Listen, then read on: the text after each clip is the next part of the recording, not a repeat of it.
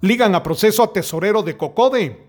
La Fiscalía contra la Corrupción presentó indicios racionales suficientes para que el juzgado de primera instancia penal de Santa Cruz del Quiche ligara a proceso penal a Alejandro Soccahuil por el delito de peculado, de acuerdo con las pesquisas en su cargo como tesorero del Cocode del caserío Chicajac del municipio de San Andrés Acabaja, Quiche, permitió la sustracción de 351.257.5 quetzales destinados a realizar mejoras en la comunidad. El juzgado otorgó un plazo de seis meses al Ministerio Público para concluir la investigación. Desde Emisoras Unidas Quiché, en el 90.3 reportó Carlos Recinos, primera en noticias, primera en deportes.